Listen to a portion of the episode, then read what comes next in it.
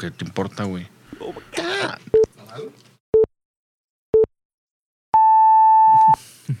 Este es el episodio número 98 de The Right Wine. Miller.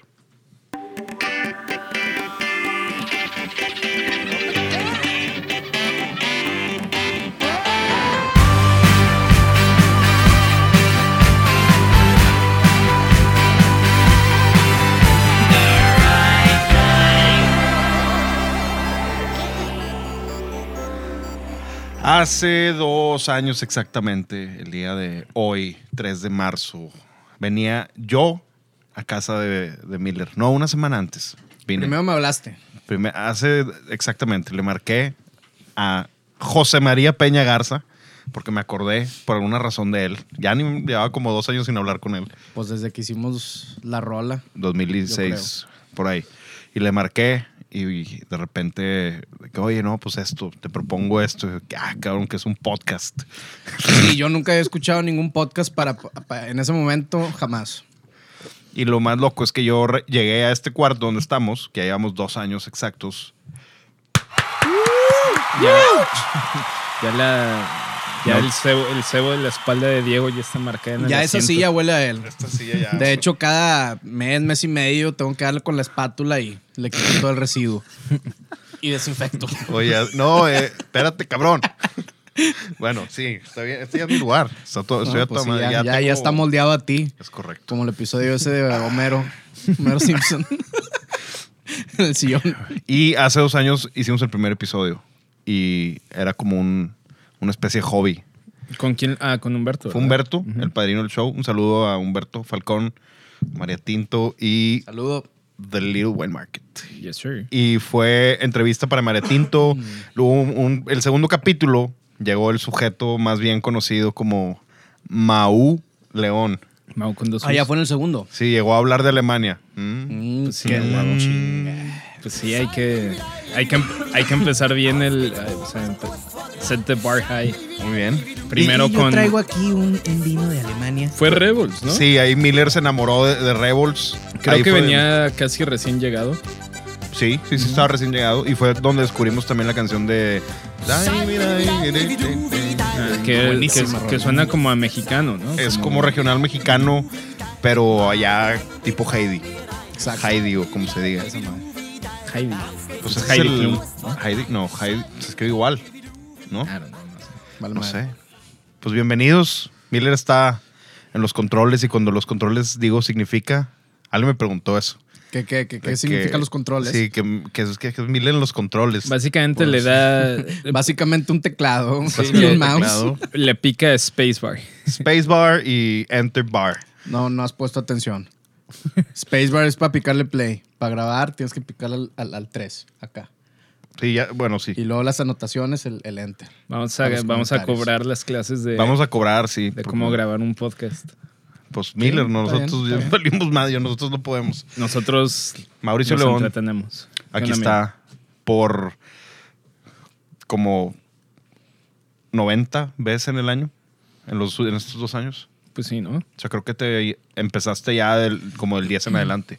Sí, porque, o sea, yo sé que, o sea, no estuve en el de David Zambrano, no estuve en el de, en el de, Con madre, David. ¿cómo se llama? Ahor- Ahorita vamos a contar parte de eso porque hay una pregunta que tiene que ver No con estuve en el Ah, de no, Alfredo Villanueva, Ese fue el 3. no estuve en el de Juan Díaz del Corral, o sea, según yo sí me perdí como ocho.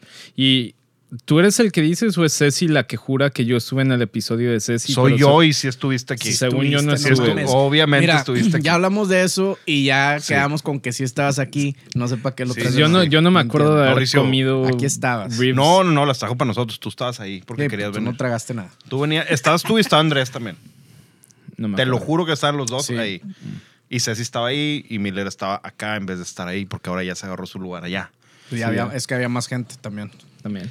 Pues bueno, después de dos años hemos aprendido varias cosas, cosas padres y a lo largo de este episodio vamos a contestar preguntas que nos han enviado. Nos enviaron un buen de preguntas. Sí, sí, fueron varias. Fueron ¿Neta? varias. Hay Sí, unas eh, con un grano de sal, hay otras ahí de... Con jiribilla. Chido, hay, chido, hay unas chingón. por ahí. Pero antes, nada más queremos decirles que estamos tomando nos estamos echando un pino grillo. Eh, Joss Mayer, alsaciano. A ver.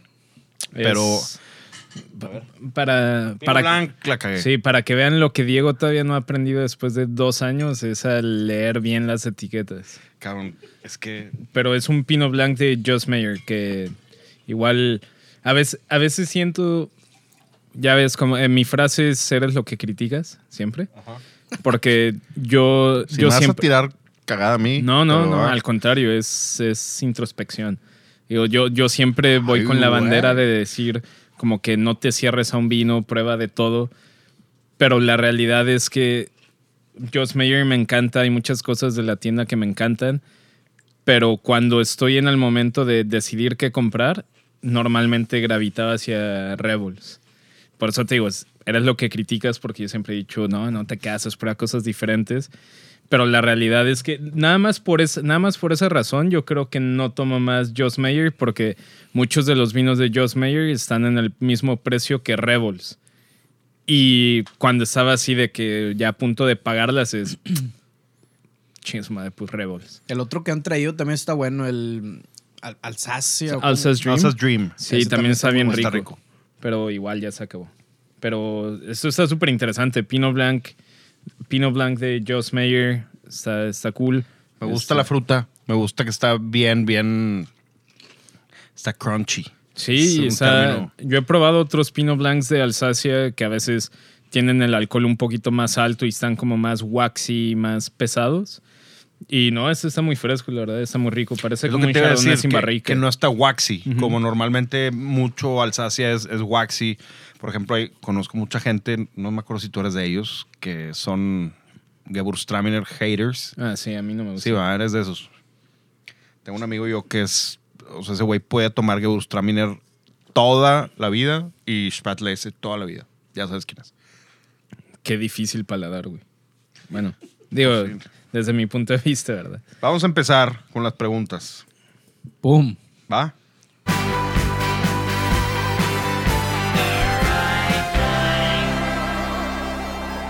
Iván Moore, 18. Pregunta: ¿Cuáles son sus segundos vinos favoritos de Burdeos?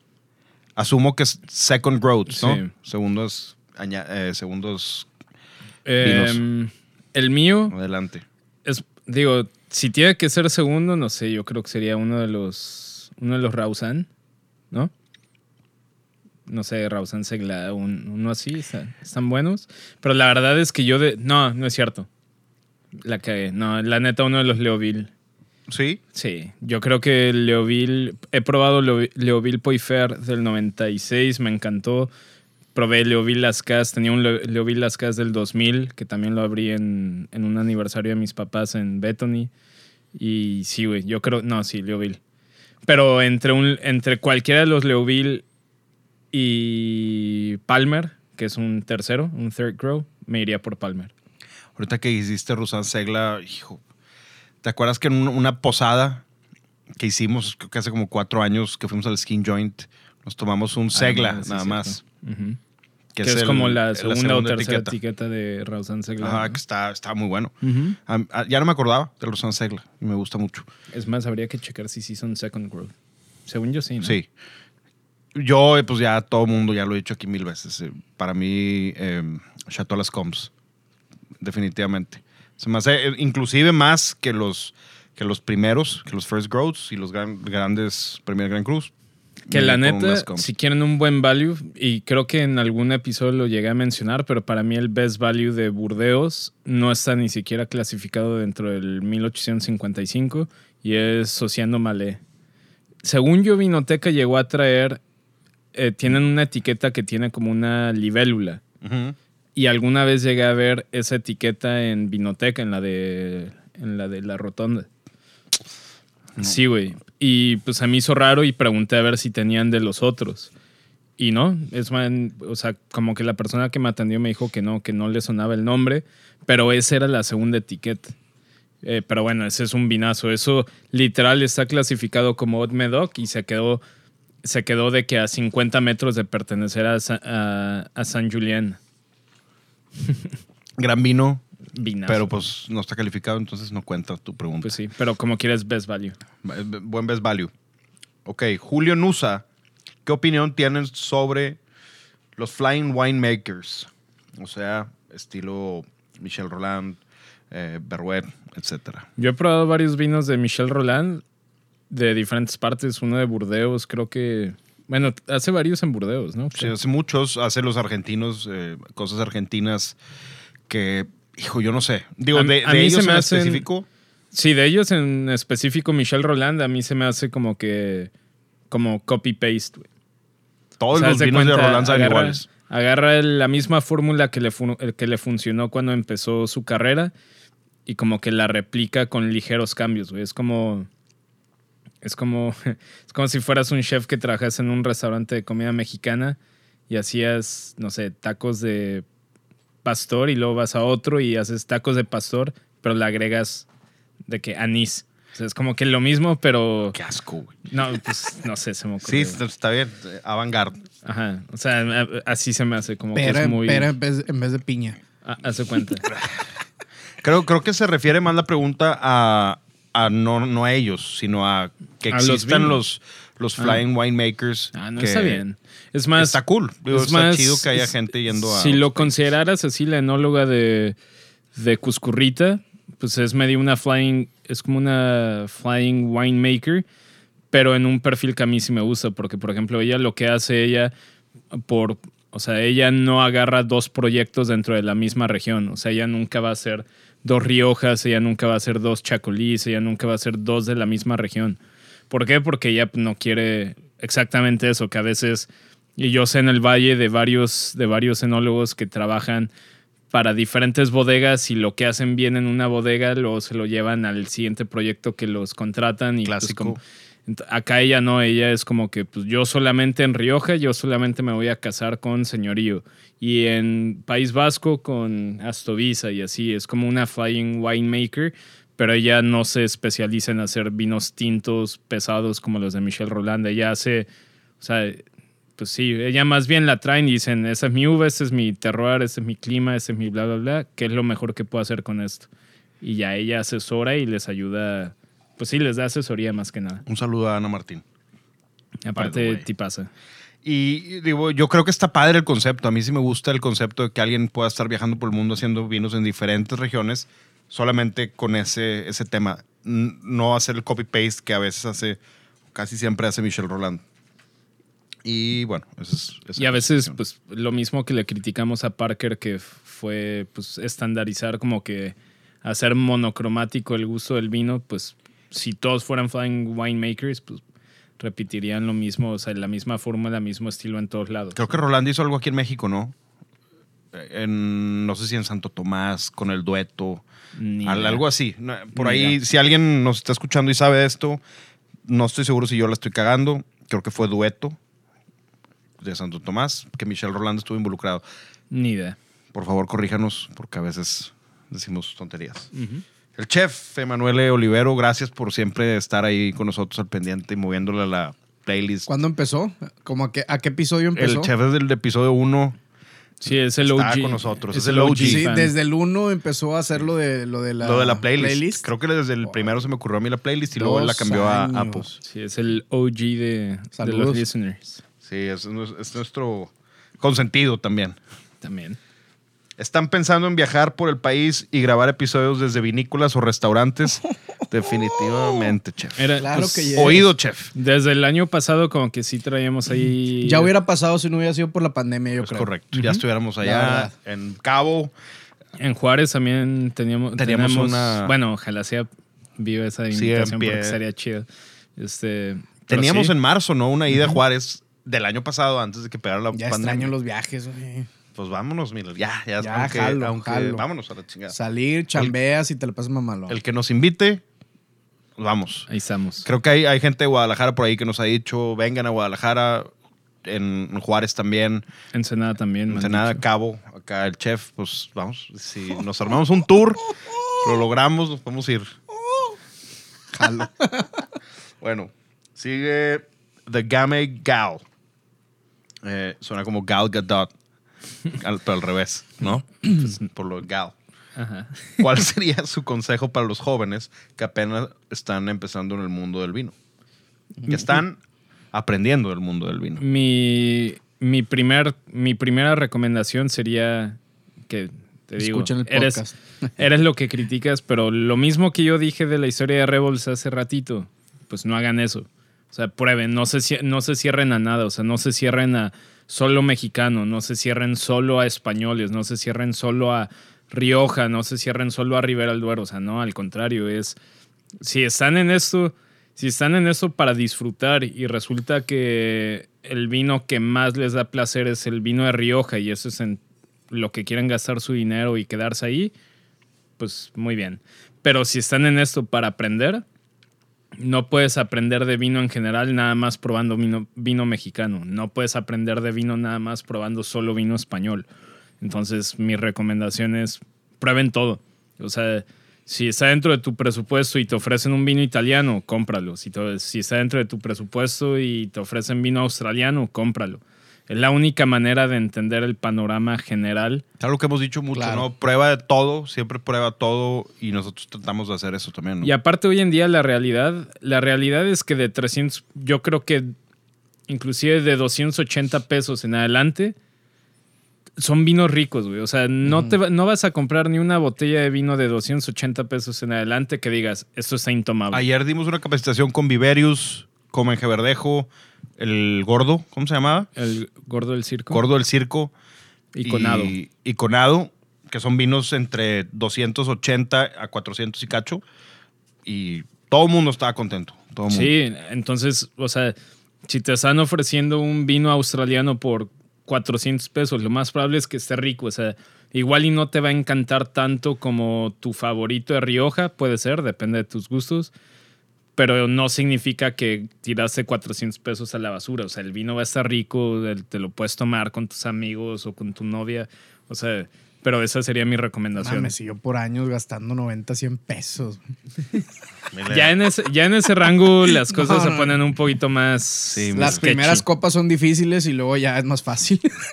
O los primeros tequilas y luego ya las copas ya Yo se ya, yo, ya, fáciles. yo ya sabía eso. Es de- bueno, es lo que tienes que hacer, luchar contra las primeras dos copas y luego ya no hay pedo. Ok, esa, esa- eso vino de Miller, nada más. para Pero sepan, bueno, pero de, de estudiambre sin saber lo en que estaba haciendo. Australia. Sí, es como el tequila pinche. Es como que lo hueles, le das el primer trago y es de que tu cuerpo te dice, no deberías de estar tomando. esto". Exacto, pero tú fórzalo. Voy a contar una historia de eso, pero mi recomendación sería que esto lo, lo dijo nuestra abuelita Jancis, pero pues es algo que yo siempre he hecho desde que empecé, es hazte amigo de tu distribuidor principal de la ciudad, conoce a, a los vendedores principales y siempre estate pegado, ten su teléfono a la mano, estate pegado con ellos para ver qué hay de nuevo, qué es lo, qué es lo que han traído, qué cosas interesantes tiene nuevas cada tienda.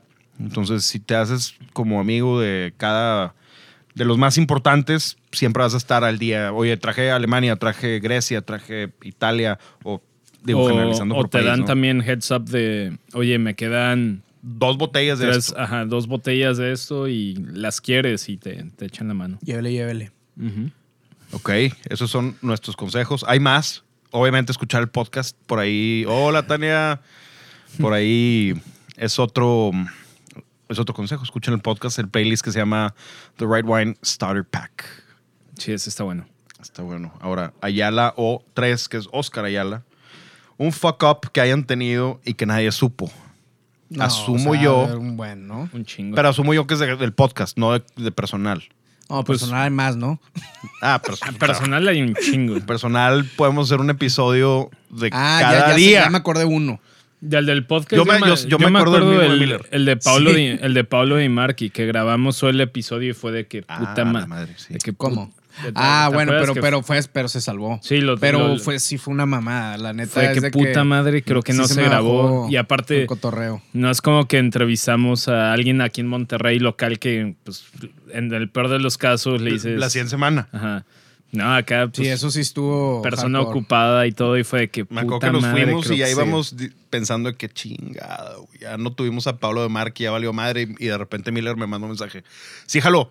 Puta. No, es que eh, pues me puse a investigar literal en blogs de cuando pasa esto, qué, qué cosas se pueden hacer. ¿Cómo recuperarlo? ¿Cómo recuperas tu información? Y eso No que mames. llevas más de 15 años usando Pro Tools. Siempre no, pero siempre aprendes algo nuevo. En Pro Tools o en el estudio, siempre hay cosas nuevas. Y aparte, Siempre. la neta, la comunidad para eh, eh, mensajes de error de cualquier programa están muy chidos porque literal copias el error, lo pones Claro, en Google sí, y sí, hay un chingo de foros de...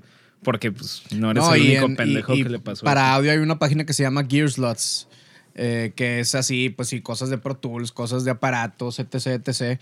Y de ahí saqué el know-how para cómo hacerlo. Oye, bueno, Pero- ese, pero es- bueno, ese fue uno. recuperó. Pero creo que Miller quería decir uno que creo yo que. que es el mismo que yo. A ver. El del episodio 15. ¿Cuál ¿O es el.? Ah, no, ah, el del episodio 15. Ese fue un. La verdad es de que no está, no estaba, no fue adrede. Eh, que lo que pasó en ese episodio. Nos pasas el fue- vino de Diego que está en el refri. Porfa. Es que lo metemos a enfriar para que esté tomable. Ay, Mauricio. Eso, Mauricio. Oh, ah, lo del episodio 15, ¿cómo estuvo? Fue. Dijimos, bueno, nos pusimos bien pedos. Fue, nos tomamos una foto, le dijimos a Miller, Miller, toma la foto y Y córtale. empezaron a decir pendejadas y yo tenía que editarlo, pero. Y a mí pues, se- se también estaba pedo. Como andaba pedo y se fue así, tal cual todo. Y Y sobres. pues dijeron puras. Nos llevamos a todos de encuentro. indebidas. Eh. Se llevaron a todo mundo de encuentro. Todos nos llevamos a todos de encuentro. Fue mi error, una disculpa. Pues, Quizás más yo, porque luego pensamos que una voz era Mauricio, pero resulta Sí, que era a yo. mí, a mí, sí, a mí me empezaron a echar la culpa de algo que según yo dije y fue Diego. Y yo escuché el- la voz y yo, de- y ni de pedo soy yo. Y todos insistían que si era yo, que hasta yo empecé a escucharme de. Pero de no eras tú. No, no era yo. Güey. mamaste. No fui yo, fui yo las dos. Yo dije dos, Humberto dijo una. El, el este, ¿cómo se llama este güey? Ernesto. Ah, Ernesto. Ernesto dijo 200. y pues bueno, ese es otro. Eh, Bueno, yo- yo, no, entonces tú tenías una diferente. No, ah, sí, yo tenía una completamente diferente. No, yo pensaba que era la del episodio, creo que es 8. No Ay, sé. güey, ¿qué pasó ahí? Con un sommelier conocido. Eh, le hicimos una pregunta. No, pero pues eso no fue, o sea, no fue Nah, un eso no fue up, fuck Lo up, editamos. Por- y aparte, Foco hubiera sido no editarlo. Pero, Sí. ah, ok, nadie Bueno, pues. y aparte nadie se enteró de eso. O sea, como que Por tú, eso, es ni tú. pregunta. Por eso, pero tú no sabías de inicio. Ah, yo no sabía de inicio porque le hice una pregunta y su- está bien difícil saber si alguien eh, ha pasado. No sé, es que pues, X, ¿qué hago? ¿Lo cuento o no lo preguntas cuento? incómodas. Hice que una pregunta tuve que muy editar. incómoda. Pregunta Y- incómoda que tuve que Y editar. Miller la tuvo que editar. Yo creo que, bueno, es un Pero fuck eso up. no fue fuck up, fue. No. Pues ahí se, se arregló. Pero se hizo entonces, lo, ¿qué? lo que se tenía que hacer. Y perso- personales tengo un chingo, pero la que yo más me acuerdo. A ver, echa una personal. Yo la que más me acuerdo, pues de hecho fue en el, en el CA, en la escuela, eh, las últimas cuatro clases les llaman Restaurant Row y tienes eh, porción de cocina y porción de servicio. Y era mi primer día en servicio y creo que me habían puesto en el área de bebidas, entonces traía de una charola. Lo bueno es que era iced tea, güey. Pero traía una charola llena de, de vasos de iced tea porque ese restaurante que se llamaba American Bounty llegaban muchas señoras fresas de, del Hudson Valley a, a comer. Porque la neta está bien rico. Pues está delicioso ese restaurante, esos restaurantes y a- como, es, como son sin fines de lucro en teoría, comes a precios súper buenos, güey. Pero bueno, el chiste es que sale la señora con su, con su como traje de, con su, no sé, abrigo de piel fresa, o sea, mamón. Y yo voy y pues, long story short, le tiré toda la charola de Ice Tea eh, encima a ella, güey. O sea, de pelo, pelo, eh, abrigo, todo. Y yo, puta madre, güey. Y ya nada más como que me empecé a reír de los nervios. Y vi que varios de la clase se acercaron como que a ayudarle. Y yo me desaparecí, güey. Fue de que no voy a regresar a esa mesa nunca. Y ya nada más me dijeron de que, oye, la señora te está llamando. Sí, ya. Y yo ya nada más fui y la señora se portó súper buen pedo. Fue de que, de que no te preocupes, estás en la escuela para aprender, de que mejor cágala aquí que cuando, tenga, cuando sea tu negocio, estés trabajando. Y yo, pues sí, pero qué pena. y ya me dijo, pues como quiera. Se portó chido. Sí, me Sí, dijo, me Si te dijo, hubiera pasado aquí, en esta ciudad, cancelado. digo, obviamente la señora Me lo también. sacan de aquí, no lo quiero volver La a ver. señora dijo como, pues como quiera me van a mandar mi abrigo a la tintorería y ya se acercó Pa' el empezar, maestro y ¿no? fue de que obviamente sí. Y pues no me costó a mí, o sea, lo paga obviamente la escuela, porque al final es un salón de clases. Buen, Sí. buen fuck up. Sí, estuvo bueno. Creo yo que el fuck up más grande que he hecho ha sido. Hmm. No es que le cueste trabajo que se le ocurra a uno, más bien. Estoy pensando en uno que, que sea no tan obvio. ¿No? No, Pues- eh, algo que esté divertido. Pues porque- tienes un chingo, ¿no? Sí, tengo un chingo.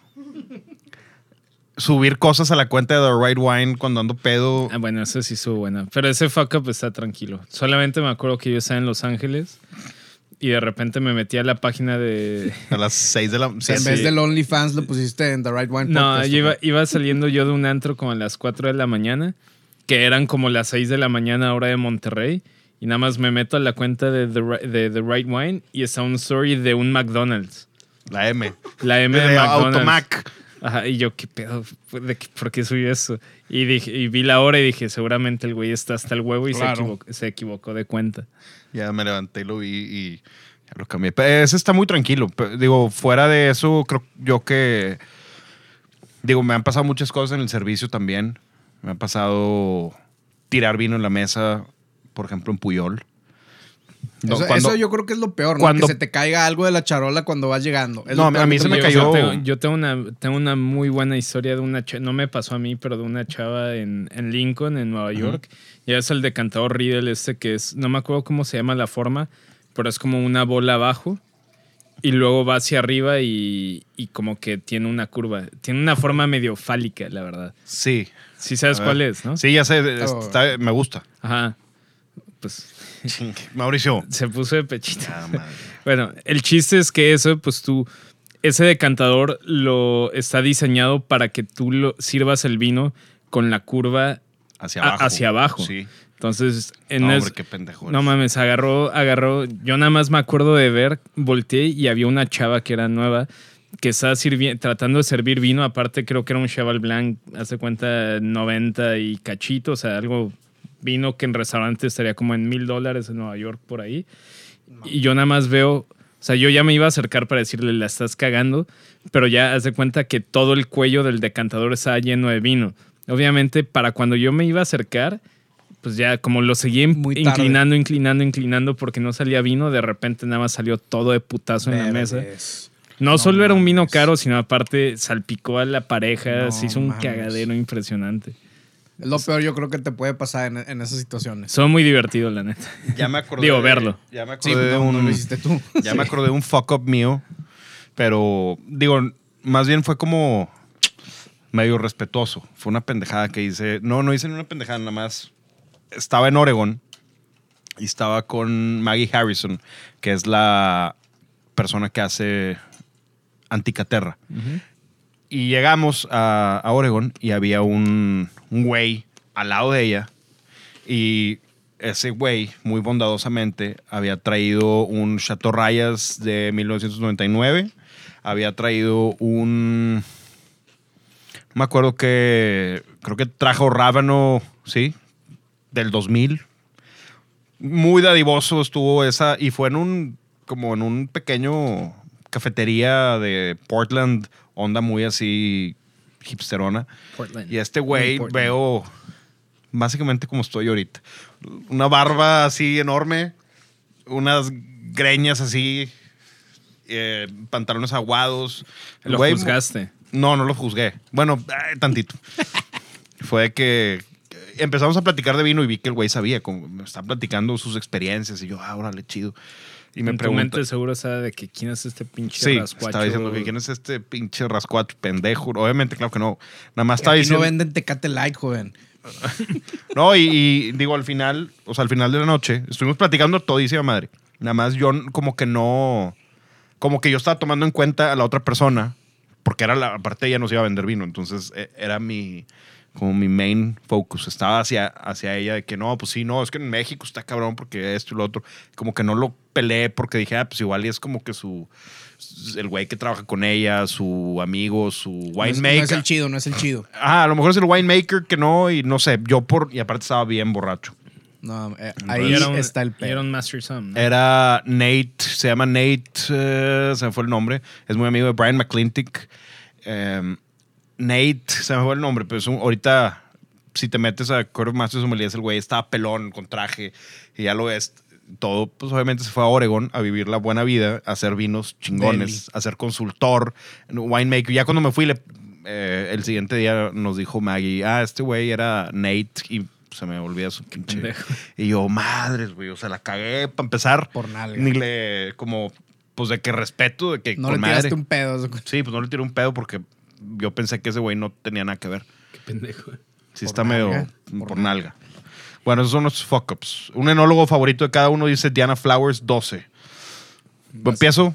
Sí, dale. Manfred Crankle de Cine Qua Non. ¿Por qué? Porque el güey le gusta jugar, le gusta hacer cosas diferentes, le gusta hacer cosas entretenidas. Nunca se queda ahí en lo mismo. Sus vinos siempre, bueno, siempre siguen un hilo, pero siempre tienen una sorpresa cada año. Entonces, el el güey ha hecho ice wine, obviamente de la manera menos común. Ha hecho vinos de estilo Porto, vinos fortificados en sus viñedos que ya tiene ahí en Ventura, California. Entonces, aparte pasé mi cumpleaños número 27 en, en su winery y me la pasé muy bien. Que luego me hayan cortado la peda una llamada telefónica de una exnovia a medio camino. Me bajó la peda y me bajó la party. Fue que... "Ut, chingada hueva. madre".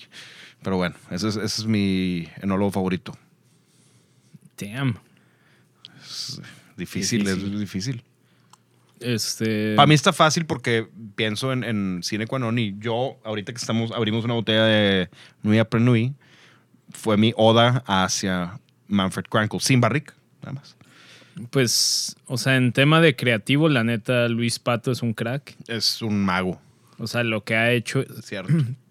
lo que ha hecho ese güey en una región pues desconocida con una uva que nadie ubica y llegar a la fama, no en México, pero en Estados Unidos, o sea, es, es rockstar ese güey. O sea, en- si vas a Texom y a todas esas ferias de vino, siempre es ese güey de invitado como uno de los ponentes importantes porque es un crack. O sea, está muy cabrón. Tiene ese güey. vibras de Salvador Dalí. Sí. Bien cabrón, bien cabrón. Con madre. eh, Él está muy cabrón. ¿Quién más está muy cabrón? Eh, no, pues yo, o sea, yo diría que él por el tema de.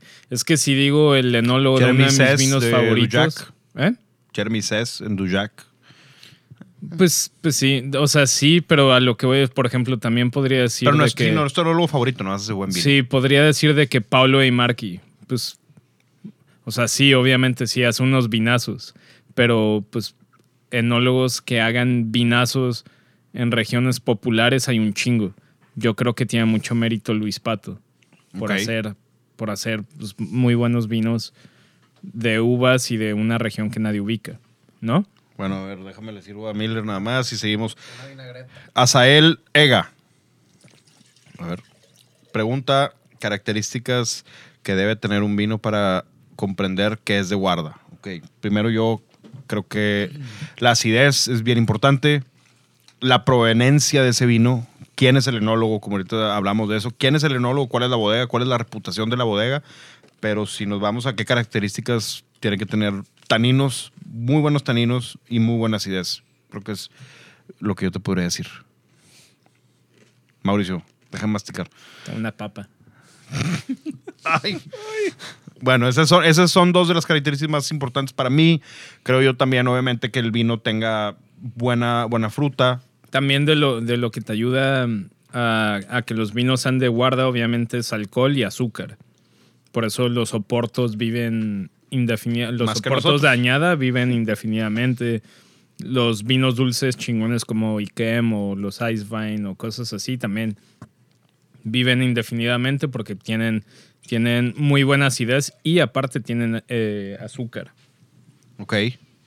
Básicamente es todo lo que le haga el ambiente incómodo a las. ¿Cómo se llama? A las viñas. lo no, que- a, a las bacterias para reproducirse. ah, ok.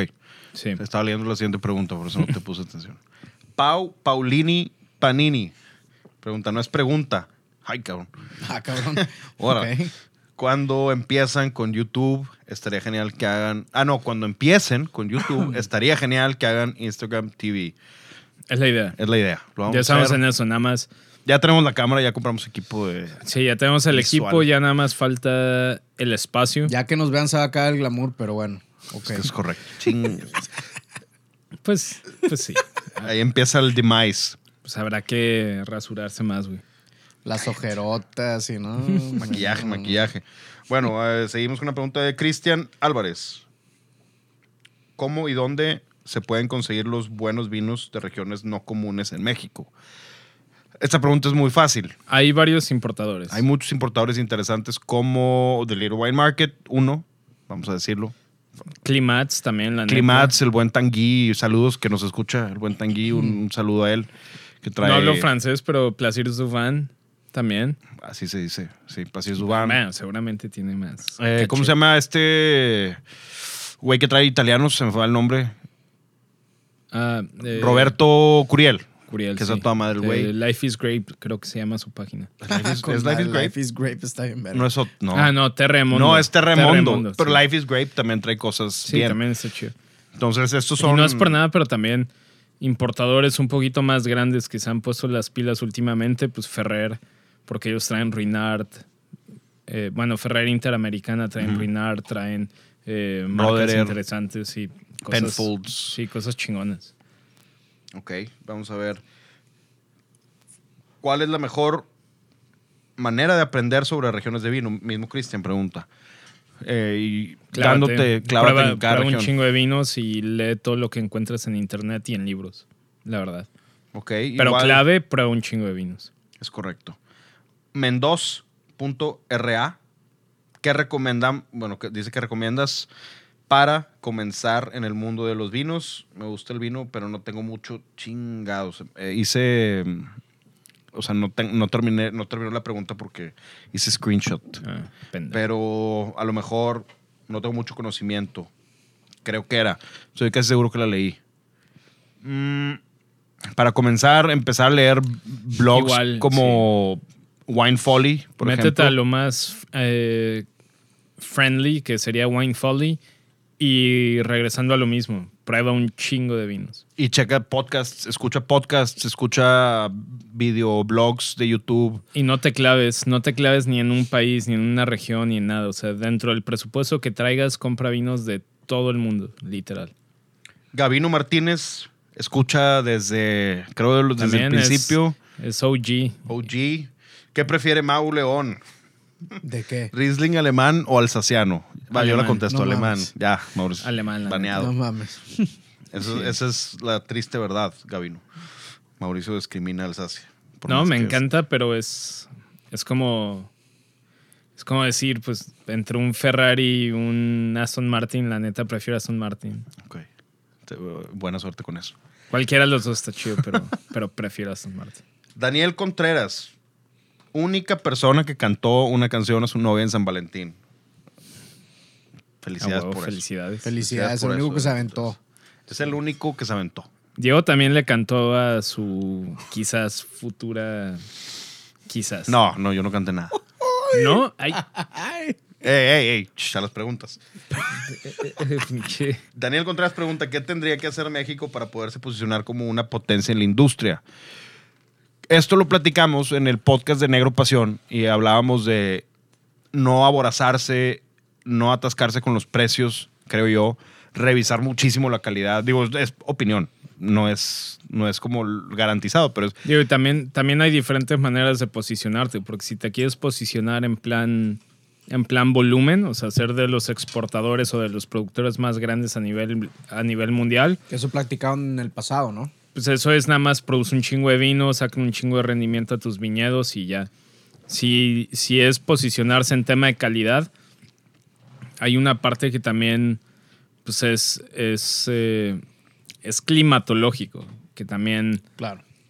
también, eh, y también pues, posicionarte como de los mejores a nivel mundial, pues es muy subjetivo, ¿no? Porque para mí los, o sea, para mí ciertos países quitando Alemania, porque Alemania dentro de los sommeliers y críticos sí es considerado de los mejores países para Mamá. producir vino, pero para mí yo metería también Grecia, o sea, Grecia produce vinazos, no sé, es muy subjetivo, pero yo creo que tiempo también. Muchos de los viñedos en México son súper jóvenes. paciencia, más bien.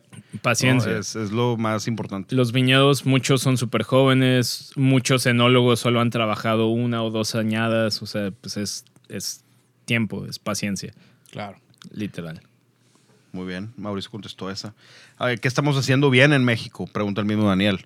Creo yo que el- ese patriotismo es bueno, pero si cruzas, hay una línea muy delgada entre bueno e irte a, a una exageración que solamente tomas puro vino mexicano y, y ese tipo de cosas. Creo yo que el patriotismo es bueno siempre, es bueno y estar orgullosos del producto que hacemos, como lo hacemos con el tequila, con el mezcal, con todos los productos que defendemos.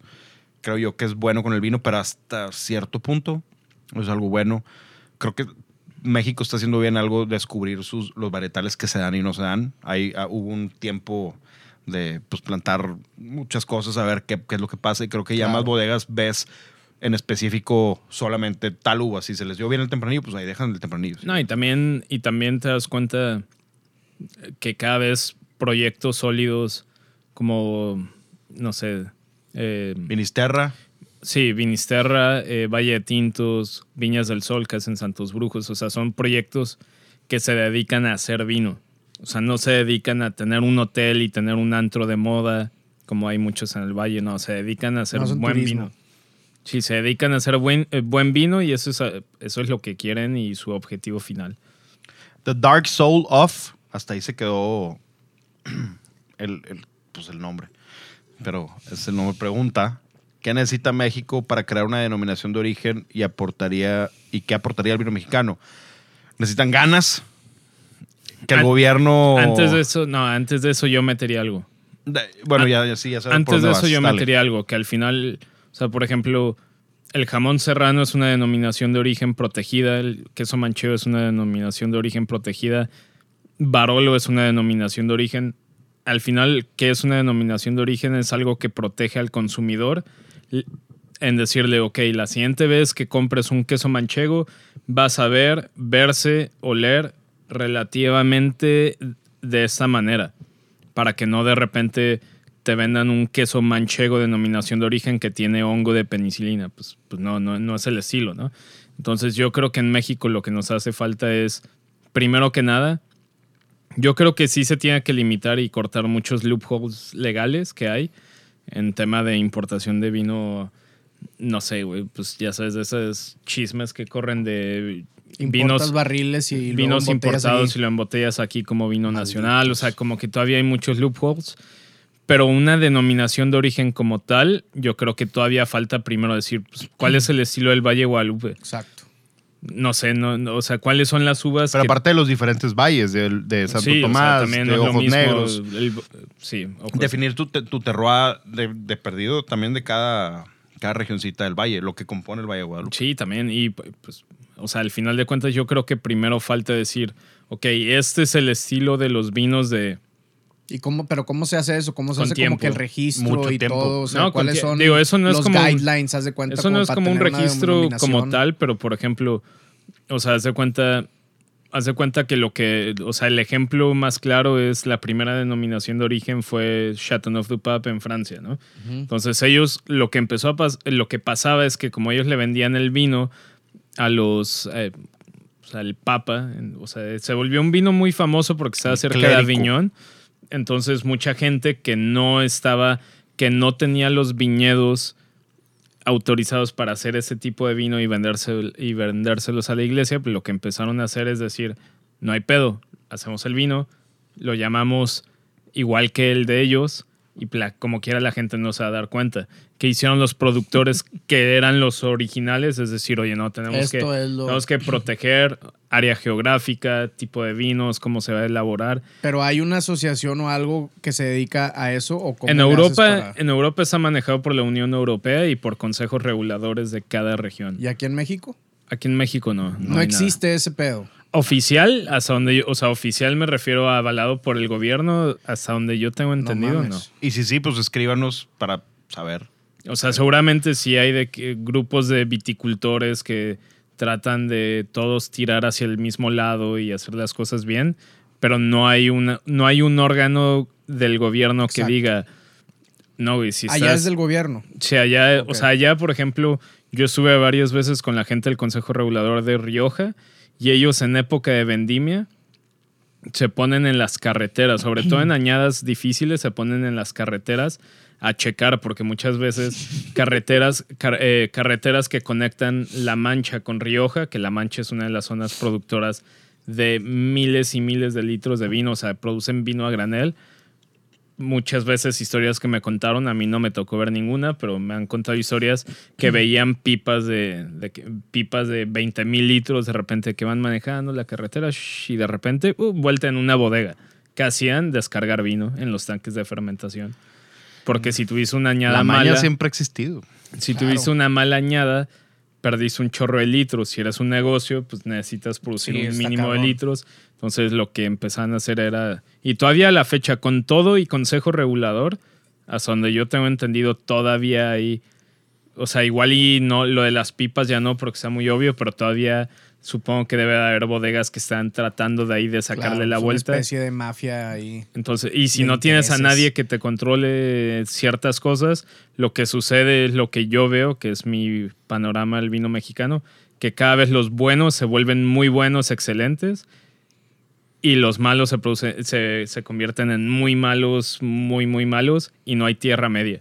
O sea, Porque cada- no hay, no hay, no hay un, un organismo regulatorio para ese pedo. No, pues es que los que se dedican a hacer calidad siguen enfocándose a hacer calidad.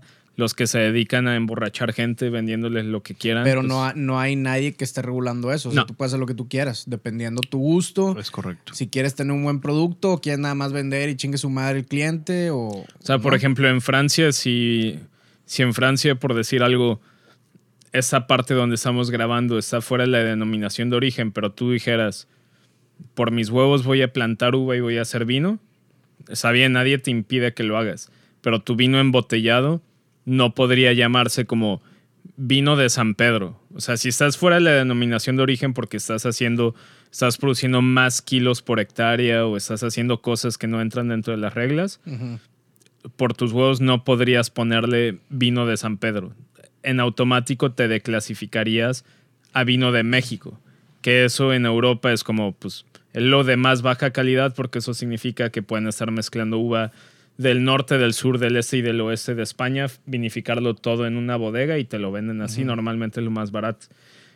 Pero en México, ¿no? En México literal podrías, o sea, si tuvieras un jardín lo suficientemente grande para producir una barrica de vino, nadie te detiene en ponerle una etiqueta y que la etiqueta diga, por ejemplo, vino del Valle Guadalupe, aunque lo hayas producido aquí en tu jardín, en Monterrey.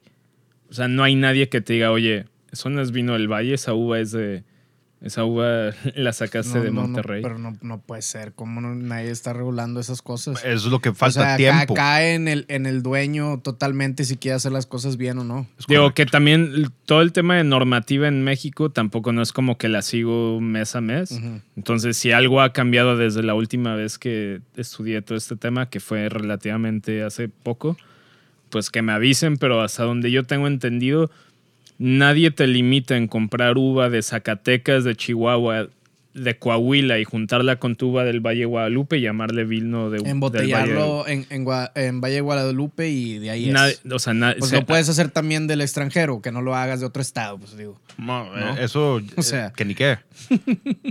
Pero tenemos otra pregunta. Skank Hunter 89. ¿Qué copas utiliza The Right Wine Podcast en el show? Scan Country es de algo de... mm, Suena a South, South Park. Park, ¿no? Suena a onda South Park. Sí, suena... suena O nos están madreando. Pues Es el nombre troll, es es una un madreada, troll, pero... troll. Hay troles, ¿verdad? Hay, hay Eh. muchos. El nombre es una madreada, pero la pregunta está buena. Es buena pregunta porque creo que es muy claro. Ahorita ya nada más usamos una marca porque antes era variadito al principio. Ah, al principio era la copa de Game of Thrones de Sin marca que... Todavía está guardada. Prometimos, prometimos De la pla- subir una foto y nos subimos. Ah, de la plaza de, de la plaza de Colima. Bueno, ahorita hay que tomar una foto. es de. Colima eso. Sí, es Sí, de ahí, ¿no? de una esquina de la plaza de Colima que venden todas esas madres de, No, pero esa la puedes aventar de aquí a la pared y no le... de vidrio. Se quiebra la pared. güey. Güey, se, Es ca- el- se cayó de la mesa la otra vez al piso, Sí, sí, no en la alfombra y no le pasó nada. Yo, yo ya la veía rota y dije chinga y no le pasó nada. Pero bueno, Pero ahora solamente usamos Riddle y no es eh, pues ninguna sorpresa porque estamos trabajando con nuestros amigos de Prompty at Prompty MX, MX. y Riddle eh, guion bajo partner MX también.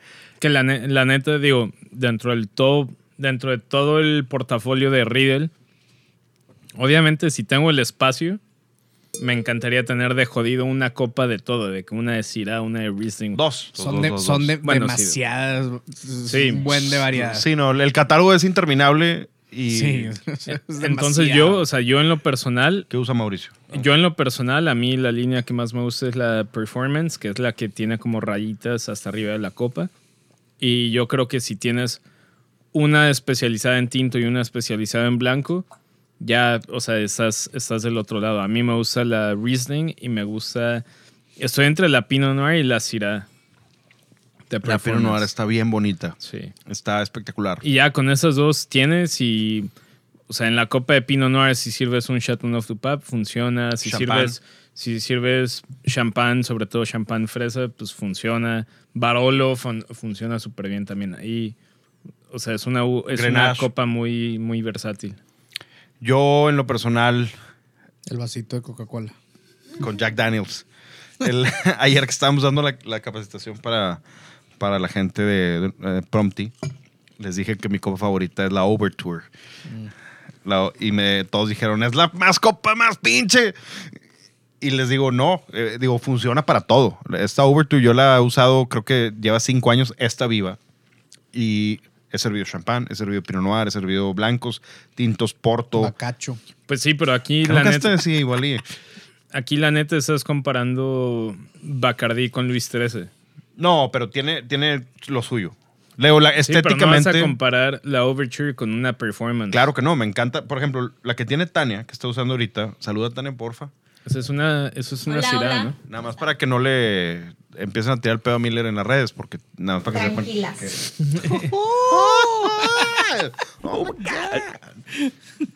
Bueno, Tania tiene una Syrah Performance en la mano ahorita y estamos tomando Nuit Après Nuit, que es 30% Syrah. Y Miller está usando una 001. No sé si ya te gustó o nada más la agarras por... Es de compromiso. Ah, no. No, pues ya es lo que hemos estado usando. Y, Pero siempre pues, agarras esa. Nunca agarras la... no, la- agarraba la otra que tiene el, el de este más, más ancho. Eh, Esa Esa es la 001, esa es- no, ¿no? esa es, no, esa es la Cabernet XL. Esa- ah, esa es la que Series. usaba normalmente. Y ahorita tú estás usando una 001. Sí. Entonces, pues esas son las que más. Bueno, y bueno, nos hicieron el favor de regalarnos una fato a mano Performance Cabernet que está. Muy fresa. ¿Qué les digo? La, que rompiste. No, Ah, hombre, creas. Con tallo, con tallo negro. Con el tallo negro. Mauricio ya le iba a cagar, iba a agarrar otro. Iba a agarrar una de Riesling y. La neta hubiera. o te sea, hubieras no me- arrepentido bien, cabrón. No, no, yo, la neta no. Pero bueno, que la, que la realidad es que, pues ya sabes, de que cuando, cuando está cuando está saliendo con mi ahora novia, pues es de que le Está vas, mal, a, Mauricio Oh también ya está my ocupado, God. porque no. si le vas, Oh my God. si le vas a servir vino, yo dije, pues, pues, le voy a servir en la copa, en la copa fresa, ¿no? En la copa chida. Entonces, pues, le empezaba a servir en la fato a mano y ahora ya se quedó como, como su copa, se cuenta. Es como la copa y yo utilizo una. Yo no la presto. Oye, y si se ponía muy pedilla, no le decías de que, ay, pero no, no bailes con. Déjala en la mesa, déjala en la mesa. Sí, te doy un vaso rojo. Pues nunca es. hay un sippy cup. Creo que nunca estamos, hemos estado en la situación. Es más, la, la única vez que estuvo a punto de valer madres esa copa, tuve que rescatarla con mi Riesling Performance y se rompió la performance. Con Y tal de salvar la fato a mano. Digo, che- chequen estas copas. Obviamente, todos conocen Riedel y si nos han escuchado, saben que nos encanta. Nos encanta Riedel. Muy buena entonces, cristalería. Todo el vasito, los vasos de. NIT están, Güey, están los- chidos. El, los Highball, Yo no los he, no los he usado. Están Solo, el. NIT. Sí, se ven bien chingones esos. Pero pues síganlos en sus redes. quiero la, la jarrita como para destilado. güey. Austria, Tania. En Austria las hace. ¿Has visto el- la jarrita como Sí, el, sí, para- el fresa de las películas que se van a servir de con scotch o algo así? Eso está con madre. O sea, Porque tengas una cadenita con el, con, Con el, el- nombre. De, sí, que, de que es, que es mi Macallan Yo quiero 50. La neta. Este episodio, claramente, va para largo. Lo que vamos a hacer es mandarlos al fin de semana con esta gran canción de Easy E, uno de los miembros de NWA, que se llama Boys in the Hood. Y el lunes van a escuchar la segunda parte de este episodio. Ah, cabrón. Ah, cabrón. ¿Cómo, güey? Pásensela bien el viernes, diviértanse, tengan un buen fin de semana. Boys in the Hood de Easy E.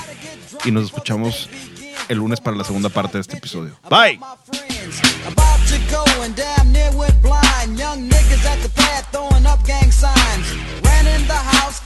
Grabbed my clip with the Mac 10 on the side of my hip. Bailed outside and pointed my weapon. Just as I thought, the fools kept stepping. Jumped in the foe, hit the juice on my ride. I got front and back and side to side. Then I let the Alpine play. Play. Bumping new shit by NWA. It was gangster, gangster at the top of the list. Then I played my old shit. It went something like this. Cruising down the street in my 6'4. Jocking the bitches. Slapping the hoes. Went to the park to get the scoop. Knuckleheads out there, cold shooting some hoops. A car pulls up, who can it be? A fresh El Camino rolling Kilo G. He rolled down his window and he started to say, It's all about making that GTA. Cause the boys in the hood are always hard. They come talking that trash, we'll pull your car. Knowing nothing in life but to be legit. Don't quote me, boy, cause I ain't said shit.